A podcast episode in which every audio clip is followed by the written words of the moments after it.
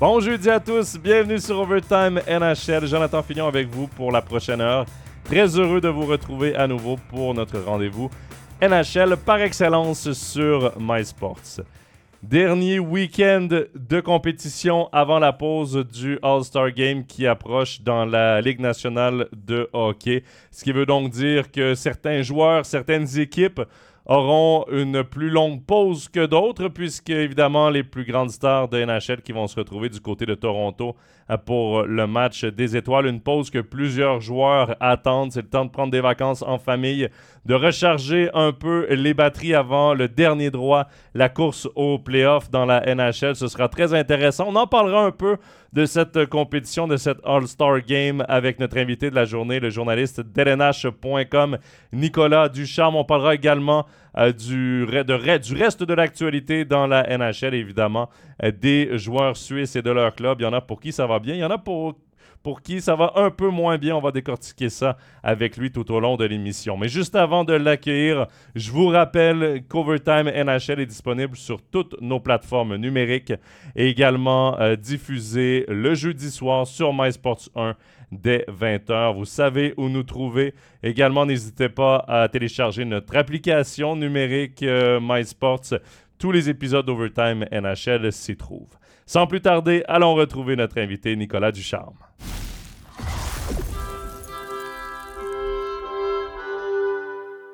Salut Nicolas, bienvenue dans Overtime NHL. Content de te retrouver enfin. Je dis enfin parce que ça fait quelques épisodes que j'essaie de t'avoir, mais c'est compliqué c'est compliqué. Écoute, il y a un océan qui nous sépare, c'est toujours plus difficile. mais, mais non, mais j'ai été futé la dernière fois. Je suis allé sur ton podcast. Tu m'as invité deux fois sur la tasse de café RNH, que j'invite d'ailleurs euh, nos, auditeurs à, écouter. Et euh, ben, j'ai dit sur ton podcast que tu allais être de notre émission euh, cette semaine. Donc, comme ça, j'étais certain que tu allais être là. c'est un truc, c'est de m'attacher. C'est pour ça un moment donné, je me dis que ma blonde, elle va dire à ses parents que je l'ai demandé en mariage. Comme ça, on est certain que j'aurais pas le choix. C'est beau que tu compares ta présence à Overtime NHL à un mariage. J'adore ça. Écoute, tu sais, la bonne nouvelle, Jonathan, c'est qu'on la télé suisse, on l'a pas ici. Hein, fait que ma blonde, elle va pas l'entendre. Ce qui se passe sur Overtime NHL reste sur Overtime NHL. Euh, Nicolas, avec toi, on va commencer avec notre segment Up Suisse. Et on va commencer. Euh, bon, on a quelques joueurs suisses qu'on a ciblés, des, joueurs, mais aussi des équipes. Euh, et on va commencer avec Kevin Fiala qui continue ses succès, qui continue à amasser sa part de points du côté des Kings de Los Angeles. Mais soyons honnêtes, moi, c'est une équipe que je plaçais très haut dans leur division, que je voyais même très loin en playoff avec leur ligne de centre incroyable, avec vraiment la profondeur de cette équipe-là. Mais ça va pas bien depuis euh, fin décembre. Ça va vraiment pas bien pour les Kings de Los Angeles. Écoute, au niveau de leur, fiche là, présentement, on est sur une séquence de deux. Dans le fond, on a perdu 11 de nos 13 derniers matchs. Donc là, tu sais ce que ça veut dire. Ça commence à sentir la soupe chaude pour Todd McLennan, l'entraîneur-chef je dis on a perdu nos 13 derniers matchs. La réalité, c'est qu'on a une fiche de 2, 6 et 5. Donc, 5 défaites en prolongation. Tu changes ça pour quelques victoires ici et là. Déjà là, ça aurait l'air un peu moins dramatique. Mais ce qui ne fonctionne pas chez les Kings, tout le monde se tourne vers Cam Talbot, le gardien, qui a été une belle surprise en début de saison, mais là, qui a 8 euh, défaites consécutives, 0-5-3, ses statistiques sont beaucoup moins, beaucoup moins intéressantes. Mais la réalité, c'est que moi, je ne jette pas le blâme sur, euh, sur, Talbot. Je le jette sur l'offensive de l'équipe qui, durant cette séquence de défaites-là, euh, on est 28e dans la ligue pour les buts marqués. Donc, oui, tu es 18e pour les, buts accordés, les buts alloués, mais, 28e pour les buts pour les buts que tu marques. Mais là, c'est ton attaque qui est le problème. Tu ne donnes pas de coussin à tes gardiens pour marquer. Et pourtant, on est 8e en power play, on est 4e en power kill. Donc, à un moment donné, euh, c'est pas les unités spéciales le problème. Le problème est vraiment dans l'opportunisme, à mon avis, à Los Angeles. On aurait dû aller chercher quelques victoires de plus. Et là, ça s'accumule, ça s'accumule, ça s'accumule. Ça fait l'effet boule de neige et on ne fait que perdre des matchs de façon assez gênante là, présentement. Je pense que le dernier, c'est contre des Sharks de San Jose, donc une des pires équipes de la Ligue. Bon, tu parles de l'attaque. Euh, évidemment, il y a des joueurs qu'on ne peut pas pointer du doigt, en particulier Kevin Fiala, qui est le meilleur pointeur de cette équipe-là. Ces trois derniers matchs, d'ailleurs. Exact. Euh, Adrian Kampa qui fait très bien. Angie Kopitar, fidèle à lui-même aussi. Euh, Quinton Byfield, belle révélation. Là, lui, sa progression elle a été constante d'année en année. Philippe Dano, un joueur évidemment qu'on connaît euh, tout son talent dans les deux sens de la patinoire. Mais tu parlais que la soupe devient de plus en plus chaude pour Todd McClellan. Il a pointé du doigt Pierre-Luc Dubois. C'est vraiment la la, plus grosse déception du côté des Kings cette saison. Et moi, je te pose la question parce que souvent, il y a le dicton euh, les meilleures transactions sont celles qu'on ne fait pas. Est-ce que les Kings ont peut-être euh, voulu jouer trop gros la carte Pierre-Luc Dubois? Oui, possiblement, ou du moins, on s'attendait vraiment pas à ça. on a donné Gabriel Villardi, on a donné Alex Iafolo, qui était Villardi, qui est un joueur en montée, mais qui est fragile. Euh, Iafolo, qui est un bon vétéran, un, bon, un bon joueur d'équipe c'est le type de joueur que tu veux sur ton, deuxième ou ton troisième euh, trio. Et bon, là, on a été, euh, on a été chercher Dubois. Et, Dubois, présentement, il a 19 points en 44 matchs. Ça dirige vers une de ses pires saisons euh, en carrière. On l'a même, on le fait bouger, on change des trios, on change, on tente de trouver des solutions. si on m'avait dit Pierre-Luc Dubois, en, si on m'avait dit en début de saison Pierre-Luc Dubois allait être euh, sur, euh, sur euh, la, Bon, là, présentement, il est sur le premier trio, mais il s'est retrouvé sur le, sur, le, sur le troisième trio à des moments. Il n'est pas sur le premier power play. C'est pas ce qu'on s'attendait lorsqu'on lui a offert un beau gros contrat durant la saison morte. 8 ans à 8,5, je crois, quelques, quelques dollars américains environ. Donc, non, non, c'est vraiment, vraiment pas suffisant. Et justement, McLennan, ben là, à un moment donné, c'est que si tu trouves pas un peu des boucs émissaires, si tu commences pas à essayer de fouetter ton équipe, c'est toi qui vas tomber. Là. Puis tu sais autant que moi, Jonathan, c'est pas mal plus facile de remplacer un, entraîneur qu'une équipe au complet. Oui, ça, c'est sûr. Euh, et, je me pose la question aussi s'il n'y a pas une. Euh, sur les insuccès peut-être offensifs de l'équipe, s'il n'y a pas peut-être un petit peu de euh, de cause à effet. C'est un système défensif que McLellan a mis. Il a vraiment misé sur le fait, parce qu'on n'a pas des gardiens euh, euh, incroyables du côté de, des Kings de Los Angeles. Cam Talbot, Phoenix Copley là, qui est blessé, David Riddish. On s'entend qu'on n'a pas des Vasilevski devant la cage, mais c'est quand même une équipe qui avait un système défensif qui faisait bien paraître ses gardiens. Mais quand on parle de système défensif, c'est peut-être là où Pierre-Luc Dubois, qui a souvent été critiqué pour son éthique de travail, pour son implication, pour ci, pour ça, c'est peut-être là où il se retrouve moins dans ce système de jeu. Moi, c'est un peu la, lecture que j'en ai. Je sais pas si ça a du sens. Ah, peut-être aussi, mais comme je dis, au, final, présentement, le système défensif, oui, il est beaucoup moins efficace, mais c'est le système, c'est l'attaque qui ne fonctionne pas. Donc, c'est là, il faut faire preuve de beaucoup plus d'opportunisme quand tu as un système défensif de cette qualité-là. Lorsque tu contre-attaques, tu dois d'aller marquer. Tu ne peux pas gaspiller autant de chances que ça. Euh, et, on n'en profite pas présentement. Tu as parlé de tu parlé d'Andy Kopitar. Bon, il vieillit, mais somme toute, ces statistiques, ils sont, sont là. Euh, il manque peut-être beaucoup de production secondaire les joueurs de, de, troisième, de quatrième trio qui viennent marquer, qui viennent appuyer l'attaque, c'est pas là présentement. Donc, euh, non, non, chez les, chez les Kings, il faudra. Euh, on parle beaucoup de Dubois, là, mais il y a une autre chose aussi qu'on oublie, c'est qu'on a échangé Sean Dursey au Coyote de l'Arizona, pas trop cher. Pour faire de la place à Dubois. Pour faire du, ben, Dubois et on parlait à l'époque de, Jordan Spence, de Brent Clark, euh, qui sont des jeunes défenseurs, et on a peut-être un peu, je dirais, euh, vendu la peau de l'ours avant de l'avoir tué, c'est-à-dire qu'on n'était pas prêt chez la brigade défensive des Kings à faire la transition, à se priver d'un Dursey en relance offensive euh, avec les joueurs qui étaient là. Donc là, c'est peut-être pour ça aussi que présentement, la relance offensive ne fonctionne pas. Et Dursey chez les Coyotes, ça va à merveille. Il fait du beau travail chez les Coyotes qui sont surprenants cette année. Euh, toute une acquisition pour le prix qu'il a coûté. Écoute, il a coûté un choix de deuxième ronde, si je ne me trompe pas. Euh, l'aubaine, l'aubaine de l'été probablement. Je, rebondis sur ce que tu viens de dire parce que là, tu parles de l'échange de Shane Dursey qui euh, pourrait nuer, qui, pourrait être une des explications pourquoi euh, en ce moment ça va moins bien du côté des Kings. Est-ce qu'on peut faire le parallèle avec les Devils du New Jersey? Et je m'explique. Les Devils ont une année un peu plus compliquée et bon, je voulais te parler justement des Devils. On va commencer avec les gardiens de but. Les chiffres des gardiens de but des Devils sont atroces. D'ailleurs, Akira Schmidt, c'est un gros, gros step back dans, euh, sa, dans sa production, dans ses, performances. Ça reste un jeune gardien, ça reste un jeune gardien à grand gabarit. Je pense qu'il est prometteur pour cette équipe. Mais est-ce que cette saison compliquée niveau gardien de but, niveau défense des Devils ne pourrait pas se traduire par les euh, échanges de euh, Ryan Graves et Damon Severson? Les deux ont euh, n'ont pas été retenus par les Devils. Et ces deux défenseurs, justement, qui avaient tellement d'impact défensivement, au contraire de Simon Nemec, qui, comme un jeune joueur de, 19 ans, fait des erreurs, et Luke Hughes, qui, même s'il réussit à amasser sa part de points, ça reste un défenseur offensif. Est-ce que ça pourrait être encore là une cause à effet? Ben, ajoute à ça la perte de Dougie Hamilton. Euh, en plus. C'était quand même le défenseur numéro un de l'équipe. Donc, euh, présentement, il te manque trois défenseurs de ta brigade de l'année dernière.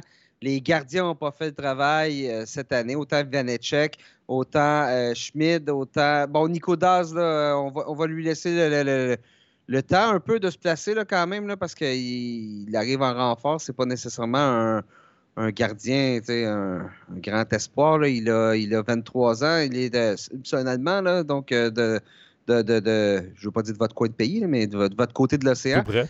Oui, tout près, c'est ça exactement. Donc, euh, chez, tout a été compliqué chez les Devils en début de saison. Il y a beaucoup de déceptions. Timo Meyer en a une, une grosse déception chez les Devils. On cherche les trios, ça ne lève pas vraiment. à un moment donné, il y avait Tyler Toffoli qui était euh, un des joueurs les plus prolifiques. Euh, on a perdu Jack Hughes. Il n'est pas là présentement aussi, Jack Hughes. Nico Ishii aussi qui a raté des matchs. Donc, c'est vraiment un effet, je dirais, domino. comme tu as dit, début dès le début de la saison, il fallait refaire un peu notre système défensif.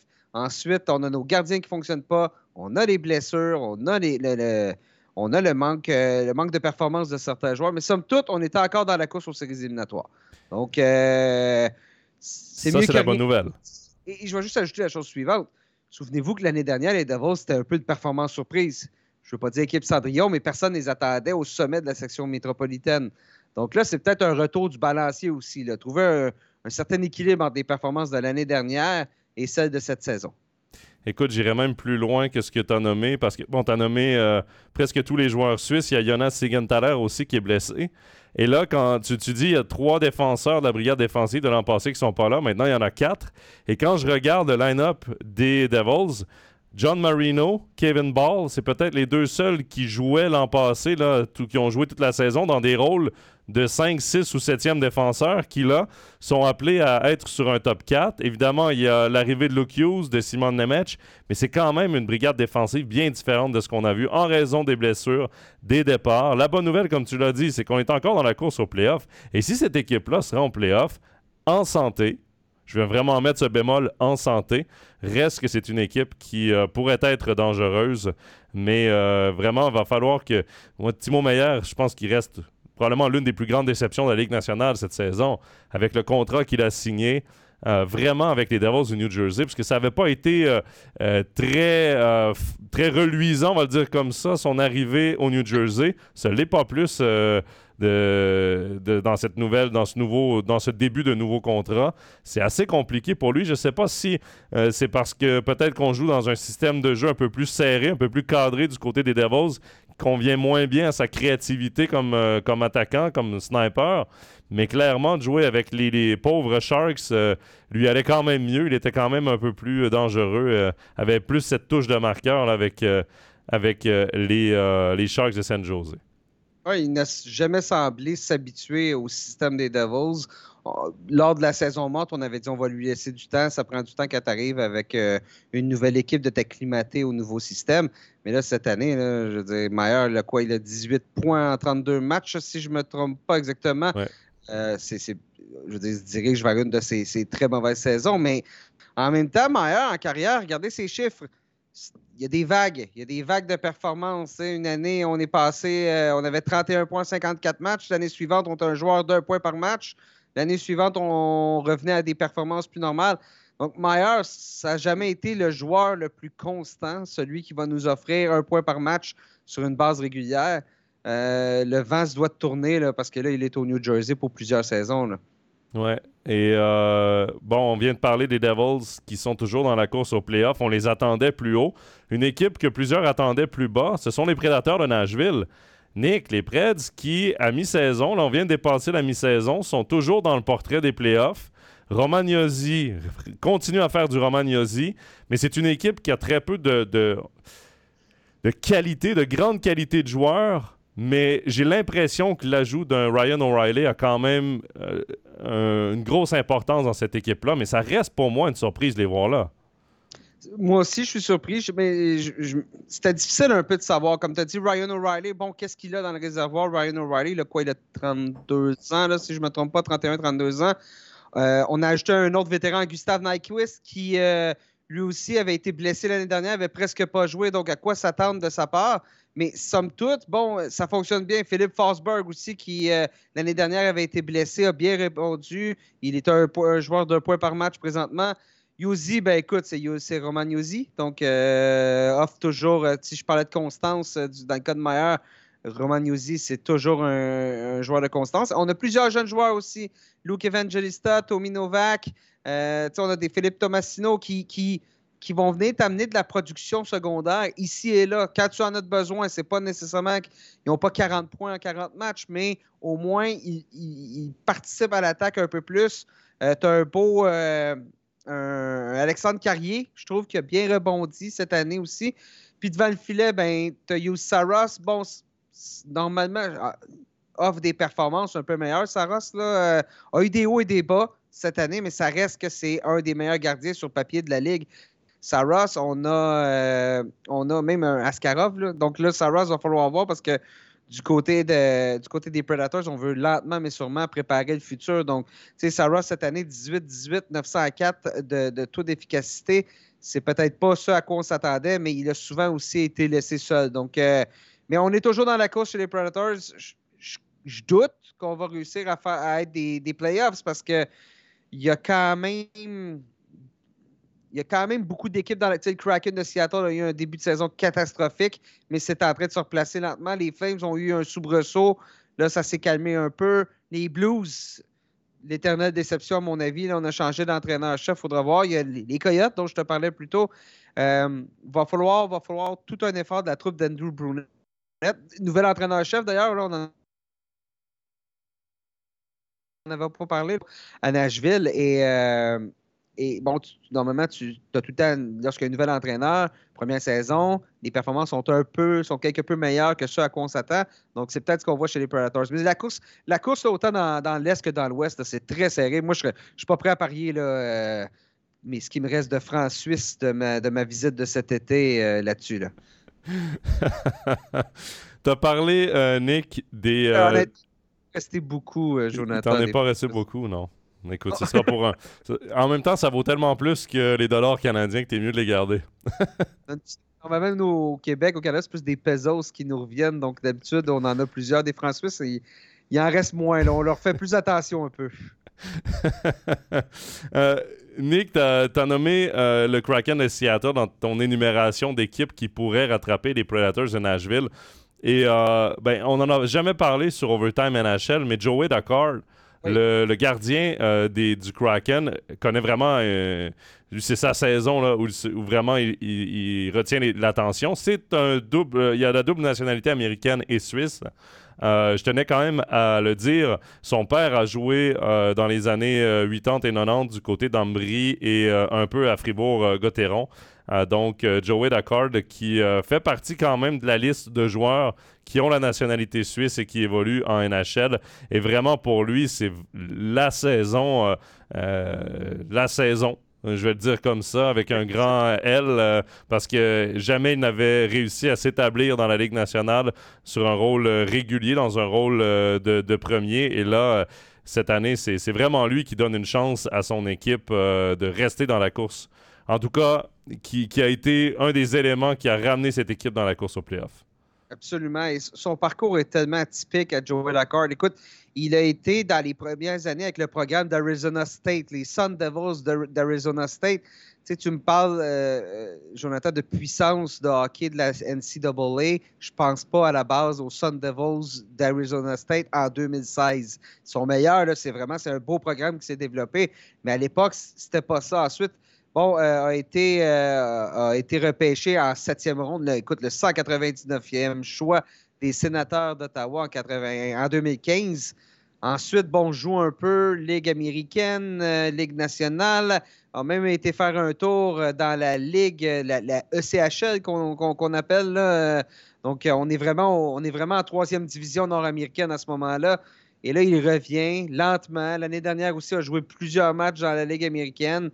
Il a, il a 27 ans en plus, donc là, le temps a commencé à presser, mais cette année, écoute, c'est phénoménal. 13 victoires, 8 défaites, 8 défaites en, prolongation, en, tir de barrage. Euh, des superbes statistiques individuelles. C'est un gardien qui. Euh, c'est bizarre un peu parce que quand, quand le Kraken est né, on fondait beaucoup d'espoir sur Philip Grubauer. Euh, a souvent été blessé. Ses performances ont été en On avait Chris Dridger qui venait de connaître des belles séquences en, Floride avec les Panthers avant d'être choisi au repêchage d'expansion. Et Joey Dacord était un peu le, troisième, le troisième violon. Là. Ça allait être le gardien de, Ligue américaine. Et finalement, ben, c'est grâce à lui cette année qu'on connaît qu'on est dans la course aux playoffs. Donc, euh, non, c'est. Mais honnêtement, les situations de gardien de but dans la NHL depuis quelques années, il n'y a, plus rien qui tient. C'est un gardien, regardez l'année dernière avec les Devils, c'est Vanetchuk qui, euh, après des, quelques années difficiles avec euh, les Capitals, qui sort de nulle part. Tu as des solides gardiens, justement, Yus Saros qui, là, présentement, ça va moins bien. Euh, c'est très. C'est une position qui est tellement demandante que j'ai l'impression qu'aussitôt qu'on te demande un peu trop de, match, à certains moments, tu casses. Euh, donc, donc, présentement, ça va très bien pour d'accord, mais là, le défi, c'est de maintenir ça jusqu'à la fin de la saison. Il faudra peut-être trouver un moyen là, d'y euh, offrir quelques, quelques journées de congé ici et là. J'ai l'impression aussi que les, équipes euh, dictent beaucoup comment va aller le gardien de but. C'est tout con à dire, là, mais on le voit avec Cam Talbot. Cam Talbot qui est passé un peu partout dans sa carrière. Euh, certains le voyaient après ses, débuts euh, à New York derrière Henrik Longvist. Plusieurs le voyaient comme un futur numéro un. Finalement, ça n'a jamais été le cas. Il est passé par Edmonton, ça a été une catastrophe. Par Ottawa, ça a été une catastrophe. Et là, il se retrouve à Los Angeles comme premier gardien et ça marche. J'ai vraiment l'impression qu'il faut le fit parfait de, du gardien avec la brigade défensive. Frederick Anderson était vu comme un des bons gardiens. Il est passé à Toronto. C'était euh, rendu une passoire. Euh, Ilya Samsonov, c'est un peu la même chose. Ah, je suis pas d'accord avec le. Honnêtement, quand je regarde tout ce qui s'est suivi, je, suis le premier à défendre Frederick Anderson et ses années ah, Non, mais si tu regardes tout ce qui s'est passé par la suite, les autres gardiens qui ont suivi à Toronto, tu te dis, Probablement qu'Anderson n'était pas si mauvais que ça. Ah, c'était le meilleur, c'était le meilleur des dernières années qui est passé là. Ça, je suis parfaitement d'accord. Mais l'équipe pense tellement toujours à l'attaque qu'en fait, le gardien fait face à trop de chances de qualité euh, sur un match et à un moment donné, euh, au, niveau comptable, il va se faire battre. Hmm. Oui, puis ça s'accumule match après match. Ouais. Exact. Plus, on n'est plus dans l'époque des, 70 départs de, Roberto Luongo, de Mika Kiproussov et tout ça, et de Martin Brodeur. C'est un gardien de but maximum, maximum 60 matchs. En haut de ça, il n'y en a pas plusieurs. Ils sont vraiment pas nombreux. On peut les compter sur une main, les gardiens qui vont demeurer efficaces euh, match après match avec autant de départs. Oui, exact. On revient à l'attaque, on revient au joueur suisse Nick. Euh, Pius Souter a obtenu son centième point en carrière euh, cette semaine. Un centième point en carrière qui est arrivé après 245 matchs, euh, je crois, ou tout près de 250 matchs. bon, Pius Souter qui a accepté son rôle avec les Canucks. C'est simple, il est placé un peu partout. À l'aile, au centre, dans des trios offensifs, dans des trios défensifs. Mais j'ai l'impression que la carrière de Pius Souter en NHL va se résumer à ça un gars qui peut jouer n'importe où, qui peut, euh, euh, de, par de courtes périodes, répondre un peu à n'importe quel mandat. C'est parfait, c'est ça. Et c'est correct, c'est, dans, le cas, dans le cas de Souter, je veux dire, le talent brut pour évoluer sur un premier trio, sur un deuxième trio, à mon avis, n'est pas là. Mais si tu réussis à te placer, à être fiable, tout ça. Et là, il est dans un nouveau système avec l'arrivée de Rick Tockett à Vancouver qui a relancé cette équipe. Euh, vraiment, vraiment, je trouve, va chercher le meilleur de ses joueurs présentement. Ça se voit, les Canucks qui sont au sommet de la section Pacifique, qui se battent pour la première place dans la NHL. Alors, Souter, comme on dit, euh, saute dans le train. Euh, c'est le temps de connaître du succès. Puis si tu connais une bonne saison, ben peut-être bien qu'il y aura de la demande pour toi lorsque tu seras joueur autonome, lorsque tu sois euh, disponible, donc à obtenir un meilleur contrat. Mais pour l'instant, profite-en parce que c'est vraiment des beaux succès qu'on connaît à, Vancouver. Et enfin, il va pouvoir jouer en playoff aussi. Parce que, bon, évidemment, la place en playoff n'est pas assurée, mais ce serait une catastrophe que les Canucks ne soient pas des playoffs. C'est tout comme. Et euh, ben, après des, passages à Chicago et à Détroit, enfin, va pouvoir jouer en playoff aussi. Ça, c'est une autre euh, game complètement. Et j'ai hâte de le voir parce qu'évidemment, les joueurs suisses ne sont pas des joueurs qui sont habitués, ceux qui sont passés par la, National League. C'est pas un, hockey très physique. Euh, donc, j'ai hâte de le voir justement dans le hockey physique de playoff de NHL. Euh, c'est vraiment un autre niveau euh, que ce qu'on peut voir ici, là, même si des équipes comme Genève Servette, par exemple, aiment bien jouer la carte physique en playoff, c'est quand même même pas proche de ce qui se passe en NHL. Donc, ça va être intéressant de voir qu'est-ce qu'il peut donner aussi en playoff dans un jeu qui va se resserrer de plus en plus. Dernier joueur, Nick, euh, dont on va parler, dernier joueur suisse dont on va parler euh, aujourd'hui, c'est Philippe Kourachev. Philippe Kourachev qui a eu euh, vraiment la confiance de son entraîneur, évoluant avec Connor Bedard sur le premier trio à Chicago. Il s'allait bien, il est à deux points seulement de son, de son plus haut total de points en carrière. C'est une belle progression pour lui. Par contre, on vient de se rendre compte qu'il est un peu Connor Bedard dépendant. Parce qu'on va le dire comme ça, un point, un but seulement à ses dix derniers matchs. Et évidemment, Connor Bedard qui est blessé. Oui, exactement. Écoute, euh, soyons francs, là. Euh, écoute, il avait. Kourachev avait eu la chance d'être le joueur le plus utilisé avec Bédard cette année. Euh, ça, c'est un cadeau. C'est le type de cadeau que tu ne peux souhaiter qu'une fois dans ta carrière, de te retrouver avec un tel joueur, de créer de la chimie. moi, je, vais toujours citer l'exemple de Rob Brown. Tu connais peut-être Rob Brown, tu étais jeune, hein? Rob Brown à l'époque, euh, Jonathan. Ça, mais ce serait pas la première fois, Nick, que j'ai pas la référence. C'est correct. Rob Brown, voir ses statistiques. Rob Brown a été jumelé avec un certain Mario Lemieux chez les Penguins de Pittsburgh au début des années 90, dans les grosses années des, des Penguins lorsqu'on gagnait la Coupe Stanley. Des statistiques à tout casser. Et quelques années plus tard, il, était, il se retrouvait dans la Ligue américaine et tout ça. Euh, parfois, il y, a quelques joueurs qui vont vraiment être. Euh, Pascal Dupuis avec, euh, avec les euh, Sidney Crosby, on reste chez les Pingouins, c'en est un autre. Le Kourachev, si ça fonctionnait bien avec Bédard, qui sait, ça aurait pu être justement une belle récolte. Mais là, Bédard, il est blessé, il est absent pour encore six semaines, fracture de la mâchoire que va-t-il rester, bon, comment va-t-il performer lorsqu'il va revenir au jeu? Que va-t-il rester de ce duo-là qui avait été formé? Euh, Nick Foligno avait été un joueur qui avait été aussi beaucoup employé avec eux. Euh, donc, c'est dommage pour Kourachev parce que justement, mais soyons francs, il n'y a personne, personne, personne chez les Blackhawks. Et là, c'est pas pour critiquer Kourachev, mais c'est ça la réalité, qui a le talent pour évoluer avec Bédard, pour former un duo. Euh, euh, duo aussi efficace que, je ne ben, veux pas dire McDavid et Drysaddle, mais tu vois ce que tu comprends ce que je veux dire. Là. Ouais.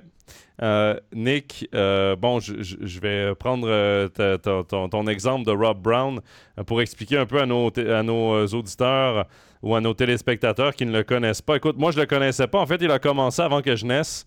Et à 20 ans, 44 points en 51 matchs. À 21 ans, 115 points en 68 matchs. À 22 ans, 80 points en 80 matchs et ensuite ce fut une débandade jusqu'à la AHL. Donc voilà.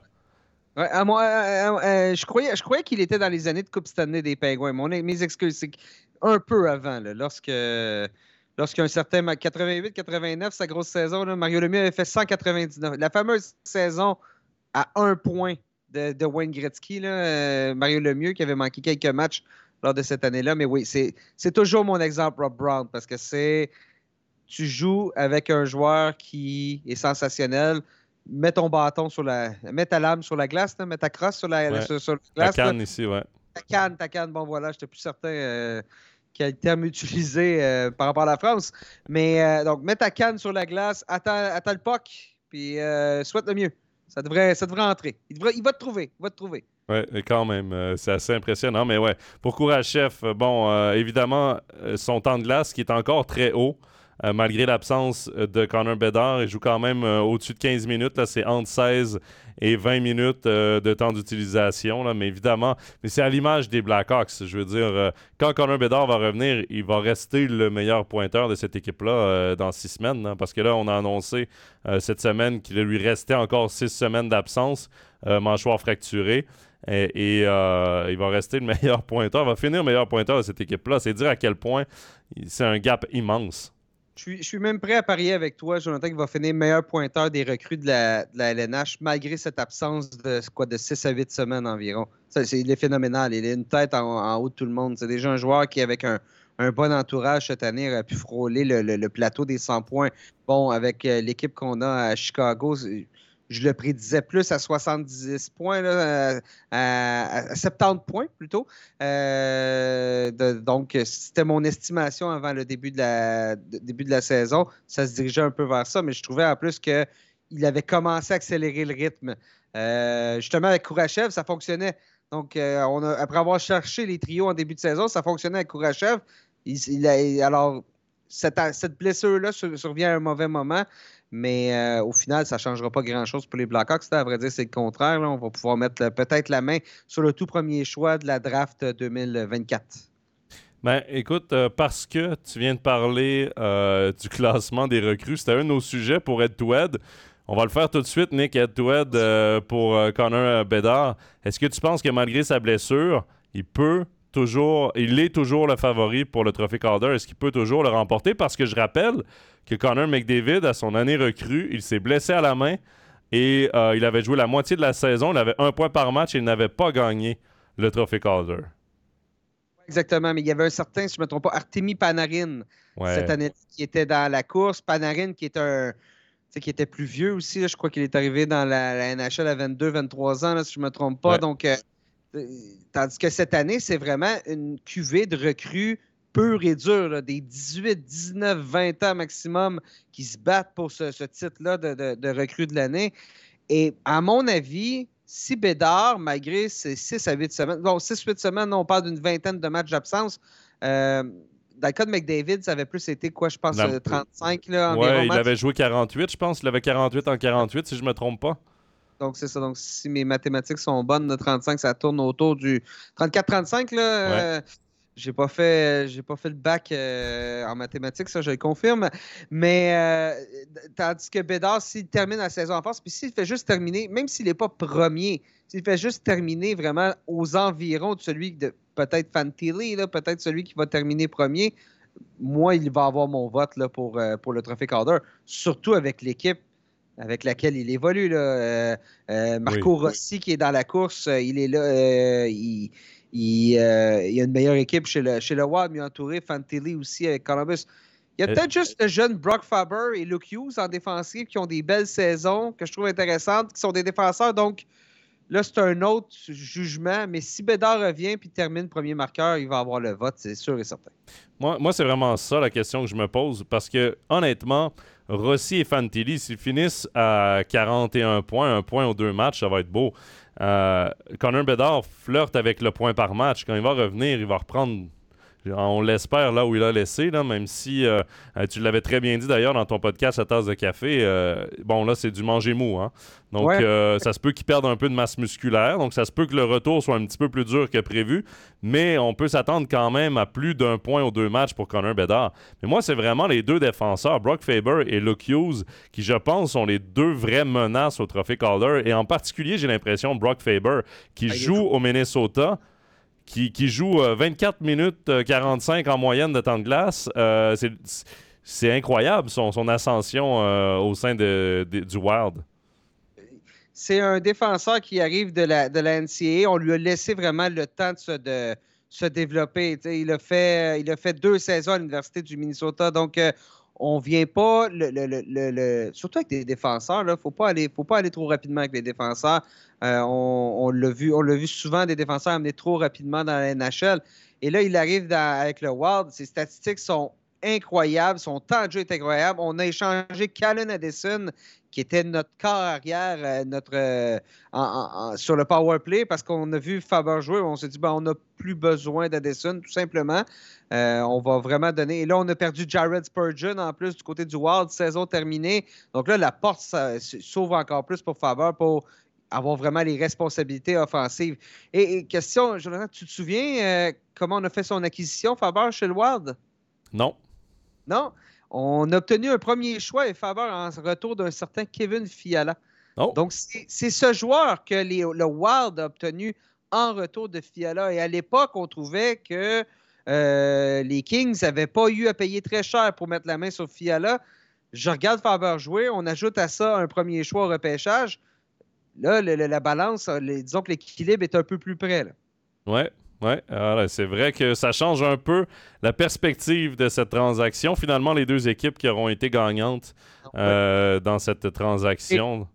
Et, Faber, c'est un, gars, du coin. C'est un gars du Minnesota. Il y a une photo de lui, je ne sais pas si tu l'as vu, mais où on voit Kirill Kaprizov compter un but et qui on voit dans les estrades, vraiment première rangée, en train de crier c'est Brock Faber. Donc, euh, lorsqu'il était étudiant à l'Université du Minnesota. Donc, faites une recherche, là, Kaprizov, euh, Brock Faber, vous allez trouver la photo, elle est succulente.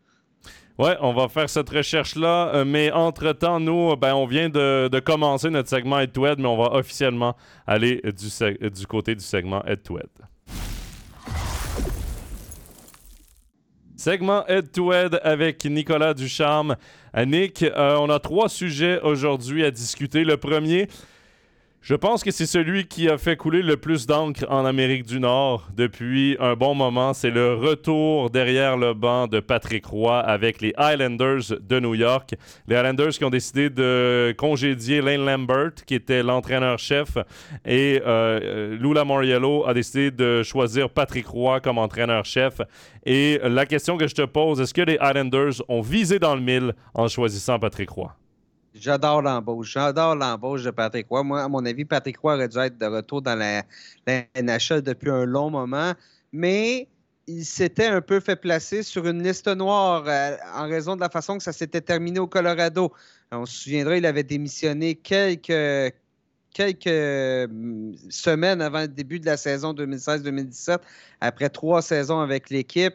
Euh, visiblement, euh, il y avait eu un peu de beaucoup de, de, bisbilles avec euh, Joe Sakic, avec l'Avalanche. Et pour une autre équipe, d'oser d'oser embaucher Patrick Roy, qui est un gros nom, qui emmène large, qui est extrêmement expressif, extrêmement émotif, c'est un risque que plusieurs directeurs généraux ont visiblement pas voulu prendre parce que ça aura pris euh, quoi, 8 ans, 9 ans, 8 saisons avant que 9 saisons avant qu'il euh, revienne dans la, dans la NHL, a gagné la Coupe Memorial du côté, du côté des rangs juniors ici au Canada euh, avec les remparts de Québec, avait tout prouvé, connaissait d'excellentes saisons avec les remparts je veux dire, normalement, lorsque tu fais l'addition, bon, ces succès-là dans les juniors, plus le fait que tu es Patrick Roy, il y a longtemps qu'on aurait dû le voir de retour.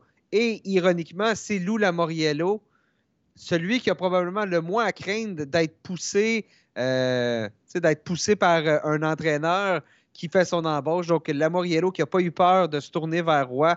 Et euh, ça va être intéressant parce que je regardais les Highlanders jouer dernièrement. On manquait, vraiment de, hargne au jeu. C'est une équipe, les Islanders, dans les dernières années, qui a été reconnue euh, sous Barry Trotz, sous Len Lambert par la suite pour la qualité de son jeu défensif, sa hargne au jeu, surtout en séries éliminatoires, en playoffs, ça devenait vraiment difficile de les affronter. On est allé deux fois en, en finale d'association. D'ailleurs, mais là, dans les derniers temps, le jeu défensif n'était pas là du côté euh, des Islanders. La relance aussi, c'était difficile malgré la présence du jeune et prometteur Noah Dobson. Et là, Patrick Roy arrive, ne pourra pas tout changer, mais au moins va amener cette vague d'intensité-là. Et vois-tu, ces deux premiers matchs, euh, une victoire euh, où on est venu de l'arrière contre les excellents Stars de Dallas. Et hier, on s'était incliné contre, ou plutôt mardi, on s'était incliné contre les, contre les Golden Knights de Vegas, champion en titre de la Coupe Stanley, mais on aurait mérité le match. Donc, moi, je ne pense pas que ça peut être une mauvaise embauche. Son défi, par contre, euh, c'est un noyau vieillissant, les Islanders, donc il faudra euh, faire produire ce, noyau-là rapidement. On n'a pas quatre ans devant nous là, pour euh, le faire produire. Non, c'est vrai que la fenêtre est, ouverte, si on peut le dire comme ça, pour les Highlanders. C'est une équipe qui doit gagner immédiatement. Tu parlais de la fameuse liste noire. Il hein. faut rappeler que la NHL, ça reste une clique. Il y a des têtes influentes. Joe Sakic en est clairement une. Et s'il y avait, j'ai l'impression, un directeur général qui pouvait vraiment dire Moi, la liste noire, rien à foutre je vais engager le gars que je veux, c'est Lou Lamoriello, avec tout le passé, le passif qu'il a dans, dans la, NHL, tout ce qu'il a amené à cette ligue-là, et, surtout où il est rendu dans sa carrière aussi. Lou Lamoriello est là par passion, il n'est pas là pour, par besoin d'argent. Sa carrière est déjà faite. Donc, euh, j'adore, je suis aussi un énorme fan de cette signature.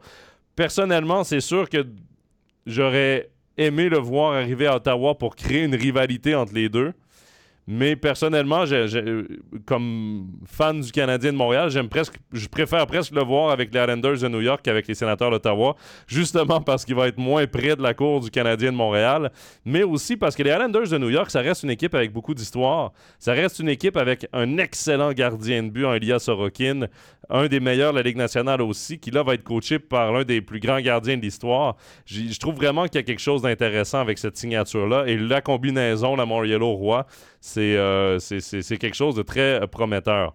Mais justement, je viens de parler des, euh, sénateurs d'Ottawa. Il y a certains insiders aussi qui disaient que les Blues de Saint-Louis étaient très intéressés par Patrick Roy. Est-ce que tu penses que, soit dans un cas, soit dans l'autre, soit dans les deux, on a trop attendu. Est-ce que les sénateurs d'Ottawa ont fait le mauvais choix, par exemple, d'y aller avec Jacques Martin par intérim au lieu de directement euh, signer un gars comme Patrick Roy? Euh, d'après moi, on a peut-être eu peur euh, de Patrick parce que là, le directeur général, c'est un nouveau directeur général aussi du côté de du côté d'Ottawa, Steve Steyos, qui n'a pas d'expérience dans la, Ligue nationale dans ce poste-là. Donc, c'est ça, ça. Nouveau, donc, nouveau propriétaire nouveau directeur général et tu embauches Patrick Roy, euh, ça, fait beaucoup de. C'est comme beaucoup, je parlais d'équilibre, la balance tantôt. Il me semble que soudainement, là, toute l'attention est sur euh, l'entraîneur. Euh, je me demande aussi si les sénateurs n'ont pas déjà leur homme.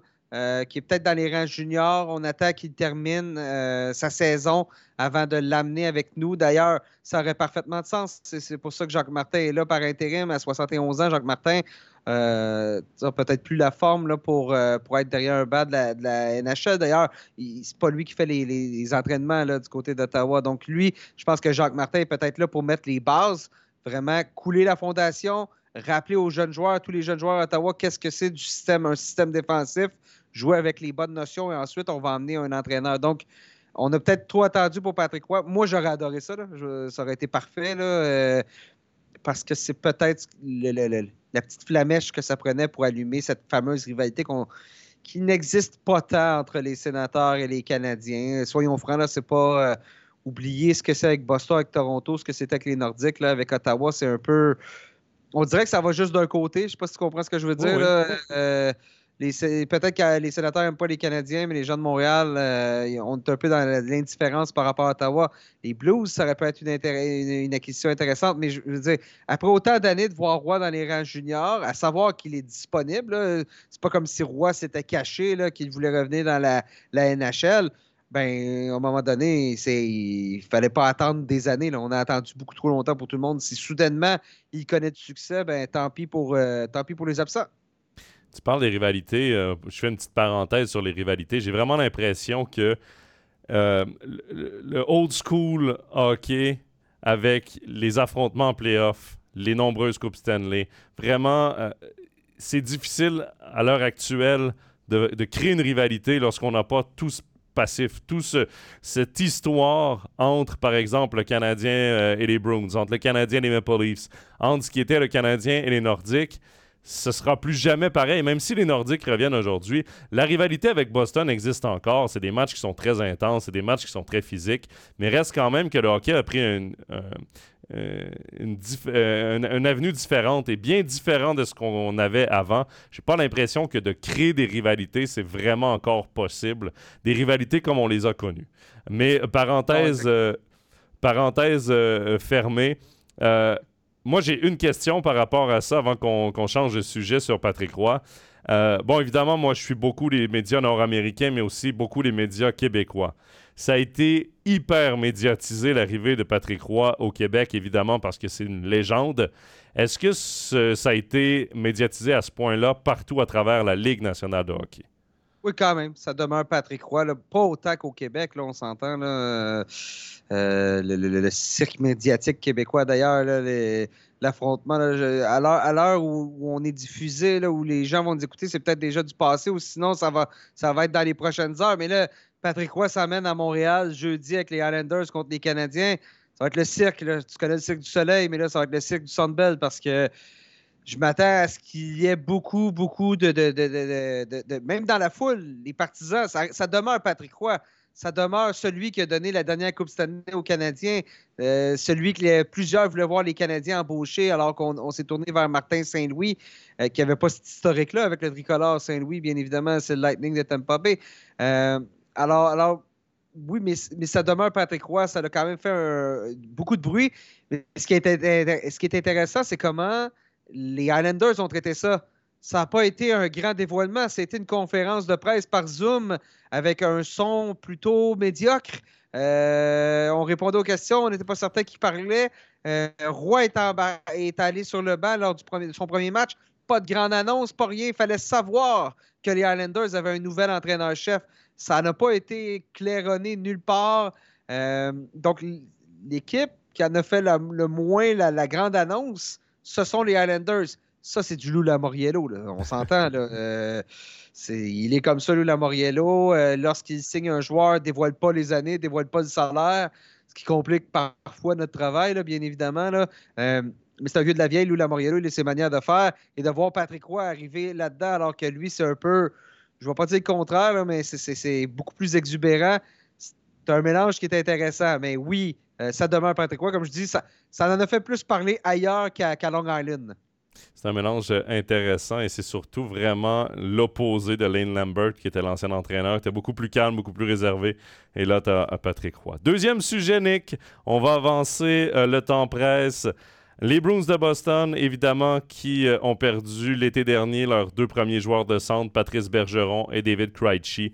La question que je te pose, est-ce qu'ils doivent aller chercher un vrai premier centre euh, s'ils veulent euh, souhaiter remporter la Coupe Stanley cette année? Ben, c'est intéressant parce que l'année dernière, on avait deux premiers centres, deux très bons centres et on a été éliminé en première ronde. Donc, présentement, les choses vont bien pour les Bruins. Oui, je crois qu'il y a vraiment moyen d'améliorer cette ligne de centre-là, mais on regarde les munitions qu'on a du côté de Boston. Plus de choix dans les trois premières rondes cette saison. Pas de choix de deuxième ronde l'année prochaine. Pas de choix de quatrième ronde non plus l'année prochaine. Donc déjà là, il te manque un peu euh, de munitions pour aller à la, pêche aux joueurs de centre numéro un. Euh, je regarde ce que Toronto avait donné l'année dernière pour un Ryan O'Reilly, qui, serait un joueur intéressant. Euh, c'est quand, quand même coûteux. Mais oui, je crois qu'on va être actif du côté de Boston. Je suis juste pas certain qu'on va être capable d'aller chercher le joueur qu'on souhaite vraiment avoir. Euh, au niveau des espoirs, peut-être qu'on va devoir céder quelques bons espoirs, mais sous toute réserve, la, réserve d'espoir des, des, Bruins, c'est, loin d'être la meilleure dans la, NHL. Donc, euh, on est un peu limité dans nos actions du côté du directeur général Don Sweeney. Oui, parce que le plus bel espoir, c'est peut-être, ou celui qui a peut-être le plus de valeur avec le début de saison qu'il a connu, c'est peut-être Mathieu Poitras. Oui, exactement. Donc là, tu échangeras un joueur de centre, prometteur, de seulement 19 ans, pour euh, un joueur de centre vétéran, peut-être un joueur de location que tu vas avoir d'ici à la fin de l'année. Euh, je ne suis pas certain que c'est gagnant. Écoute, bâti avec ce que tu as sur les ailes. Honnêtement, David Pasternak, Brad Marchand, euh, Jake DeBrusque fait encore un bon travail. L'acquisition de James Van Rimsdijk a un salaire de, je crois qu'il fait un million, un million par saison. Ça vaut la peine. Euh, ça fonctionne. Donc, oui, un joueur de location, mais pas au point d'en donner un Mathieu Poitras qui, euh, est très prometteur. C'est quand même intéressant, je trouve, la réalité des Bruins de Boston parce qu'évidemment, tout le monde, lorsqu'ils veulent bâtir une équipe ou lorsqu'on parle de reconstruction, qu'est-ce qu'on cherche? Un défenseur droitier numéro un, euh, une ligne de centre euh, qui, est très solide. Euh, vraiment un top 4 qui se tient en défense. Un gros gardien de but. C'est vraiment. Et, les Browns, en ce moment, leur point peut-être le plus faible, je veux rien enlever à Charlie Coyle et à Pavel Zaka, mais c'est peut-être la ligne de centre, justement. C'est peut-être la colonne vertébrale de l'équipe, mais il y a tellement de. On dirait qu'il y a tellement d'expérience, de profondeur, que ça vient camoufler, justement, ce manque de qualité au centre. Exactement. Écoute, euh, comme je dis, bâti par tes ailes, si tu as des bons alliés, c'est un système de jeu là, aussi là, à Boston, soyons francs. C'est une éthique de travail qui est là depuis les années du Dano Chara, de Patrice Bergeron, Marchand, justement, qui est la continuité de ça maintenant qu'il a le C sur, euh, sur la poitrine. Euh, tu as, une bonne brigade défensive quand même. Euh, Charlie McAvoy, qui est peut-être, je dirais, le défenseur le plus sous-estimé dans l'élite de la, de la LNH. Peut-être dans, les, la NHL, dans, dans les 15 meilleurs défenseurs peut-être de la NHL. À mon avis, c'est peut-être le plus sous-estimé. Se retrouve rarement dans le scrutin pour pour le, trophée Norris, mais quand même, Matt Grizzlick, M. on a, on a une bonne brigade, on a deux excellents gardiens. Et, si tu veux bouger, là, ça serait peut-être ça la clé. Ça serait peut-être d'échanger un Linus marque à une équipe qui a besoin euh, d'un gardien parce que je pense pas qu'on va échanger Jeremy Swayman. Il est excellent, il est très prometteur. Mais en même temps, ce qui fait un des, un des meilleurs, des éléments qui fait les plus grands succès des Bruins, c'est ce duo de gardiens-là. Parce que c'est jamais le même. Chaque soir, les deux sont reposés. Les deux vont permettre d'aller chercher des victoires. Donc, tu ne veux, pas, tu veux pas défaire ce qui fonctionne très bien. Mais en même temps, tu le sais comme moi, euh, Jonathan, en séries éliminatoires, il n'y en a qu'un seul gardien. Donc là, il faut que tu équilibres ça, tu trouves un, équilibre entre les deux. Moi, je pense qu'on va probablement plus là, euh, opter pour le statu quo. Peut-être pas statu quo, là, mais une acquisition mineure du côté des Bruins. Je serais surpris d'une acquisition majeure. Dernier sujet, Nick, faut parler du match des étoiles, le All-Star Game qui aura lieu le week-end prochain, premier week-end de février. Euh, la question que je te pose, est-ce que la NHL a enfin trouvé un bon format pour sa compétition d'habileté et son match des étoiles cette année? C'est une bonne question. On va, on va le voir sur la, sur la surface glacée. Une chose est certaine, puis les joueurs en ont parlé, je pense que celui des, des dernières années, le format c'était pas idéal parce que je trouve que ça mettait pas en valeur les habiletés vraiment des joueurs. Il y avait des choses là, à Vegas là, où on tirait euh, dans la fontaine euh, des, jeux de poker. C'était très thématique, mais moi, je m'ennuie des, des, compétitions d'habileté des années 90. C'était de la vitesse, c'était la puissance du lancer, la précision du lancer. C'était très simple, c'était pas de flafla, mais on, on, avait une compétition qui était intéressante. Et là, ce qu'on a fait cette année, on va réunir euh, les 12 joueurs, les, donc les 12 meilleurs joueurs qui ont été choisis pour cette compétition-là. Il va y avoir un million de dollars en jeu. Donc, déjà là, c'est intéressant, un million de dollars qui s'ajoute euh, là-dessus. Ça donne un, disons que ça donne un incitatif un peu plus pour patiner un peu plus vite et euh, que ton tir soit un peu plus précis. Mais justement, bon, tout le monde va compétitionner dans des épreuves et le joueur qui va avoir le plus de points va remporter un million de dollars. J'ai hâte de voir ça. Là, je trouve que c'est euh, vraiment les meilleurs contre les meilleurs et non pas d'essayer de donner une cote. Parce qu'il y avait ça aussi. Là. Il y avait qu'il fallait que tout le monde participe. tu sais, comme moi, quand tout le monde participe, normalement, c'est pas ce qui donne le meilleur spectacle. Donc là, on a vraiment choisi les meilleurs joueurs. Euh, oui, euh, j'ai hâte de voir ça. J'ai vraiment hâte de voir ça. Pour vrai, moi, je reste avec les classiques. Ce que j'ai envie de voir au match des étoiles, c'est le tir de précision, le patineur le plus rapide, le tir le plus puissant compétition de shootout, ajoute ça à ça, mais c'est vraiment la base pour moi de la compétition du, concours d'habileté. Maintenant, pour le match des étoiles, Nick, pour la partie qui aura lieu dimanche, euh, la, NHL regarde beaucoup du côté de la NFL pour copier son repêchage, un repêchage qui sera plus en présentiel. Ça va être la norme à partir de quoi l'an prochain, je crois. Euh, il reste encore un, été euh, que ce sera en présentiel. Ensuite, la NHL veut changer. Je trouve dommage qu'on ne copie pas le baseball majeur. Je vais le dire comme ça, là. L'avantage de la patinoire en finale devrait être remporté au match des étoiles. Tu fais une compétition euh, un peu comme on avait fait. il y avait des tournois là, à la ronde avec euh, les divisions. Je vais te casser, là, par contre. Là. Euh, dans le baseball majeur, c'est plus le cas. L'avantage du terrain est, plus en jeu au match des étoiles. Quand j'habitais au Québec, c'était encore le cas. Tu vois que je suis rendu. Hein, les, les, Européens, le baseball, c'est pas. Euh, ah, c'est pas aussi populaire. Tu vois, je me suis mis au foot, mais du coup, euh, j'ai perdu mon baseball. Exactement, t'as perdu ton baseball. Mais, mais t'as raison que c'était mieux dans le temps, dans le baseball, quand à mon avis, quand c'était en jeu. Mais il y a une réalité qui est entre les deux, qui est le baseball, le risque de blessure est beaucoup moindre. Euh, au hockey, il y a des mises en échec, il y a les, les bon, les lancers frappés. Soyons francs, là, tout le monde prend ça un peu relax, là, le match des étoiles, ça a toujours été comme ça. Euh, et, et je ne m'attends pas à ce que ça change. Donc, pour le match, ce qui est intéressant, c'est qu'on a ramené le repêchage cette année. Donc, euh, vraiment, ça va être des équipes qui vont être formées par quatre capitaines euh, qui vont repêcher des, les, joueurs ici et là. Ça avait donné quelques moments cocasses. On se souviendra de Phil Kessel qui euh, avait été laissé de côté en, tout dernier et qui avait remporté une voiture grâce à ça. Donc, ça avait quand même été bien pour Kessel. Mais bon, c'est ça. Donc, le retour du repêchage, je pense c'est amusant. Le match, j'espère avoir des beaux jeux, mais soyons francs, ça sera jamais une compétition comme, euh, comme, comme on, on voyait au baseball, parce que le baseball, c'était des courtes présences pour les lanceurs, on pouvait tout donner. Les frappeurs, bon, du baseball, c'est du baseball, tu frappes pas à moitié, là, tu ne déposes pas la mortier, tu y vas à 100% aussi. Le hockey, le football, surtout, c'est encore pire, le football, là, soyons Ouais. francs, là, le football, là, c'est... euh, c'est- c'est pas très, très. C'est pas un grand match, ça n'a jamais été un grand match. Pourquoi? Ben, je comprends les joueurs de ne pas vouloir se mettre à risque. donc, c'est plus un. Moi, c'est le concours d'habileté que j'ai vraiment euh, très hâte de voir. Moi aussi, c'est vraiment l'événement que je vais regarder dans ce week-end des étoiles. Avant de terminer, euh, bon, on n'en parlera pas aujourd'hui.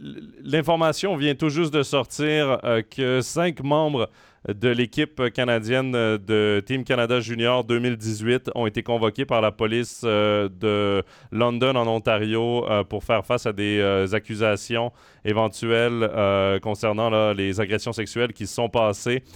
Et on peut faire un lien direct, nous, en Suisse, avec Alex Formenton, qui a été libéré par Ambry Piotta pour rentrer au Canada pour des raisons familiales. Évidemment, il était sur l'équipe du euh, Mondial Junior, mais on va attendre quand même que tout euh, soit annoncé officiellement avant de faire, euh, de, faire euh, état de la situation dans Overtime NHL. Et on va attendre donc au prochain épisode avec Stéphane Rochette pour décortiquer un peu tout ça, avoir les vraies informations avant de partir que sur des rumeurs.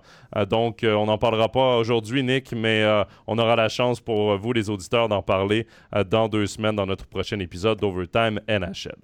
Nick, déjà, c'est la fin. Malheureusement, j'ai- j'aimais beaucoup le format des dernières années où est-ce qu'on n'avait pas de limite de temps parce que toi et moi, j'ai l'impression qu'on pourrait partir comme ça pendant une journée complète. Mais en même temps, je suis pas certain que ton patron serait très, très heureux. Non, non, mais c'est ça, j'ai quand même du travail à faire aujourd'hui. J'ai mon propre balado d'ailleurs à monter là, qui euh, va être en ligne, euh, euh, prochainement. Euh, mais bon, on le sait, toi et moi, euh, c'est jamais très difficile de lancer une discussion. Écoute, quand on est en bonne compagnie, le, le temps passe toujours rapidement. J'ai rien vu passer aujourd'hui, rien vu. Nick, merci beaucoup d'avoir été avec nous. Euh, on se donne rendez-vous euh, peut-être pendant la course au playoff ou après la date limite des transactions. Ce serait bien d'avoir un petit bilan de cette journée importante dans la Ligue nationale de hockey. tu me fais signe, je vais être là. Ça marche. Merci beaucoup. À bientôt, Nick. Merci, au revoir. Ciao. C'est ainsi que se termine l'épisode de la semaine d'Overtime NHL. Avant de vous quitter, je vous donne quelques rendez-vous NHL sur MySports ce week-end. Tout d'abord, samedi, il y aura deux matchs diffusés en commentaires euh, originaux anglophones avant notre studio de National League dès 18h30. Les Bruins de Boston affrontent les Flyers de Philadelphie. Ce sera sur MySports 8. Et en fin de soirée à 22h sur MySports Edge, Romagnosi et les Prédateurs de Nashville seront du côté d'Edmonton pour y affronter les Oilers. Finalement, notre match de NHL commenté en français cette semaine, ce sera dimanche à 20h sur MySports 3. Kevin Fiala et les Kings de Los Angeles seront du côté de Saint-Louis pour y affronter les Blues. Dernier rendez-vous à vous donner dans deux semaines, jeudi le 8 février. Prochain épisode d'Overtime NHL. Je vous ai présenté un entretien exclusif avec un membre du Triple Gold Club, ancien joueur de centre, entre autres des Red Wings de Détroit et du Lightning de Tampa Bay. Vous l'aurez deviné, il joue pour Genève Servette depuis quelques saisons. C'est le joueur de centre Valtteri Filppula. Un magnifique entretien d'une vingtaine de minutes. J'ai très hâte de vous présenter tout ça. Mais en attendant, je vous dis portez-vous bien et à très bientôt. Bye bye.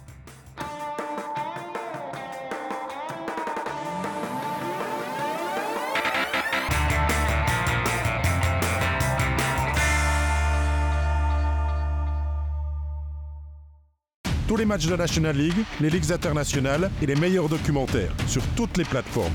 Abonne-toi. MySports, c'est le hockey.